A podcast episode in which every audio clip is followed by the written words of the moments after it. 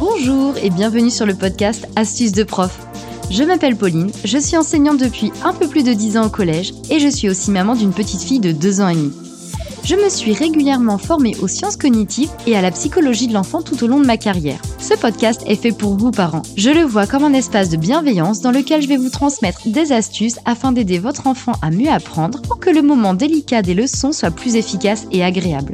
Je souhaite également vous permettre de mieux le comprendre en m'appuyant sur les travaux des psychologues. Le sujet de ce podcast, c'est l'enfant. Chacun est unique. Toutes mes astuces ne vous seront pas utiles ou ne seront pas toujours efficaces. À vous de les adapter car vous êtes les seuls à bien connaître votre enfant. Bon allez, c'est parti pour un nouvel épisode.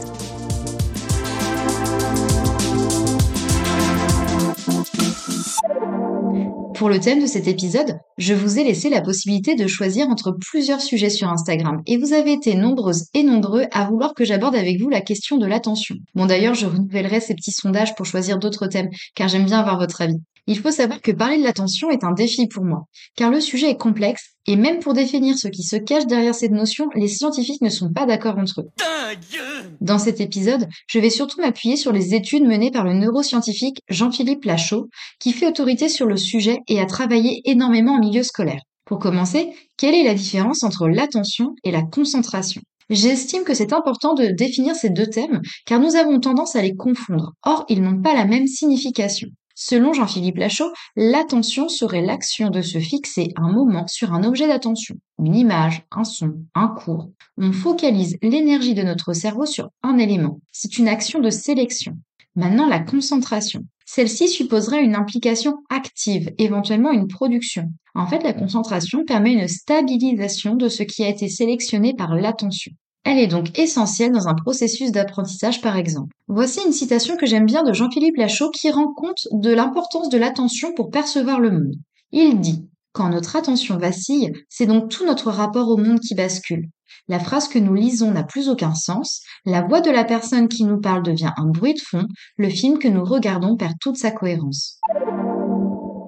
Comment l'attention se manifeste dans notre cerveau? Il faut avoir conscience que notre attention n'est pas figée et évolue il est possible de la développer pour mieux percevoir le monde.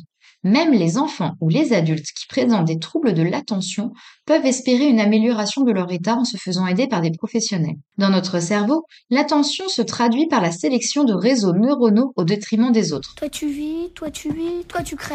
Cela se fait soit par une amplification de l'activité des neurones concernés, ou alors des changements qui leur permettent de mieux communiquer entre eux ou avec le reste du cerveau. L'attention est donc bien un processus de sélection. Une attention est dite maîtrisée si elle est stabilisée. En effet, celle-ci est en permanence sollicitée. Ce qui compte donc, c'est de développer la stabilité de l'attention. Mais alors, qu'est-ce qui décide dans le cerveau ce sur quoi on doit prolonger notre attention? Deux grands systèmes d'orientation de l'attention existent. Un premier système correspond plutôt à une forme de capture, de saisie réflexe d'un élément stimulant notre cerveau un gilet jaune fluo dans notre champ de vision, quelque chose de plaisant, d'excitant. Un deuxième système implique une forme de contrôle volontaire de l'attention. Par exemple, quand un enfant cherche Charlie dans les célèbres livres, le cerveau sélectionne un réseau de neurones sensibles à la couleur rouge. Les réseaux détectant d'autres couleurs sont alors inhibés, mis en veille en quelque sorte. Si vous voulez savoir si votre système de contrôle volontaire de l'attention est efficace, je vous invite à aller visionner les vidéos intitulées The Invisible Gorilla ou Would You Need? Je vous invite à mettre le podcast en pause et à aller cliquer sur les liens dans les notes de l'épisode. Vous pourrez expérimenter alors ce qu'est l'attention sélective. Ce qu'il faut retenir de ces expériences, c'est qu'il n'y a pas de contrôle volontaire de l'attention sans intention. Comment rester concentré? La concentration est un processus actif.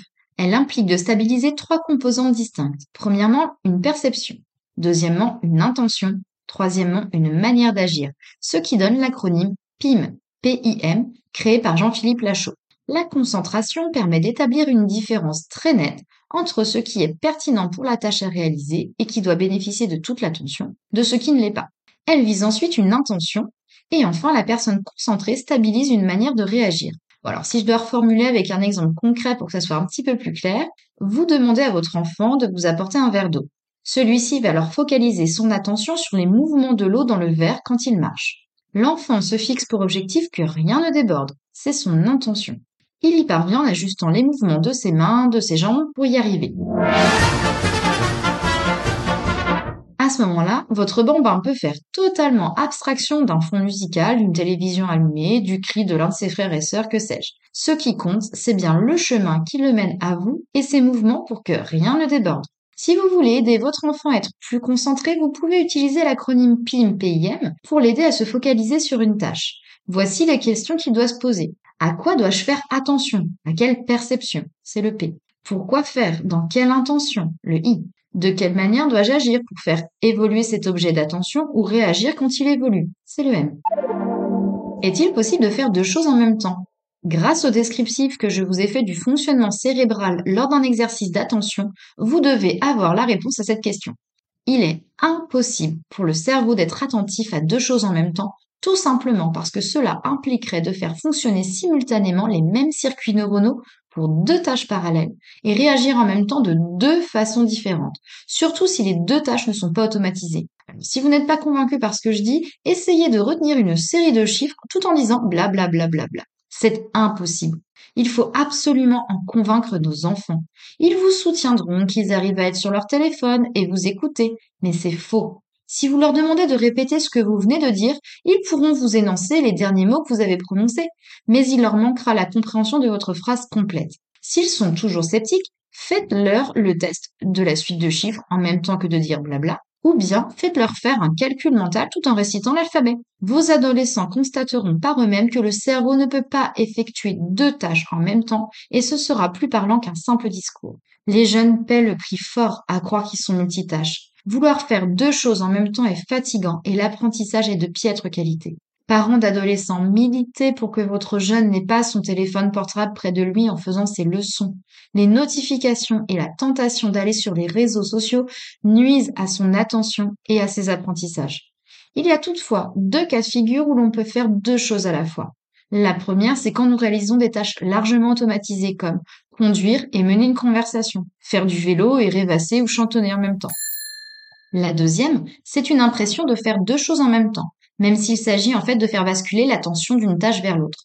C'est possible avec nos tâches quotidiennes. On peut lancer une machine à laver tout en écoutant astuces de prof, ou bien écrire tout en regardant par la fenêtre de son bureau. En conclusion, voici ce qui est essentiel à retenir. Premièrement, l'attention est l'action de se fixer un moment sur un objet d'attention. C'est une action de sélection. Elle nous permet de percevoir le monde. La concentration, quant à elle, permet une stabilisation de ce qui a été sélectionné par l'attention. Deuxièmement, dans notre cerveau, l'attention se manifeste par une sélection de circuits neuronaux spécifiques, soit de façon réflexe ou bien de façon intentionnelle. Troisièmement, pour aider votre enfant à davantage se concentrer, utilisez l'acronyme PIM, PIM, qui permet de déterminer l'objet de l'attention, l'intention qu'il doit fournir, et dans quel but et sa manière d'agir si l'objet de l'attention évolue. Quatrièmement, il n'est pas possible d'exécuter deux tâches en même temps, sauf si l'une d'elles est automatisée. Si vous le souhaitez, vous pourrez consulter la retranscription de l'épisode et une synthèse de celui-ci sur mon blog, dont le lien est dans les notes de l'émission.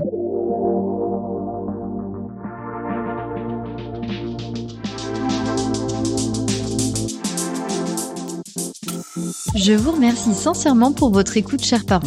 J'espère que cet épisode vous aura plu. N'hésitez pas à aller sur les réseaux sociaux pour échanger avec moi à propos du sujet que nous avons abordé aujourd'hui et en apprendre davantage sur le podcast. Si vous aimez Astuces de prof, je vous invite à laisser un commentaire et 5 étoiles sur Apple Podcast ou Spotify afin de le soutenir en le rendant plus visible.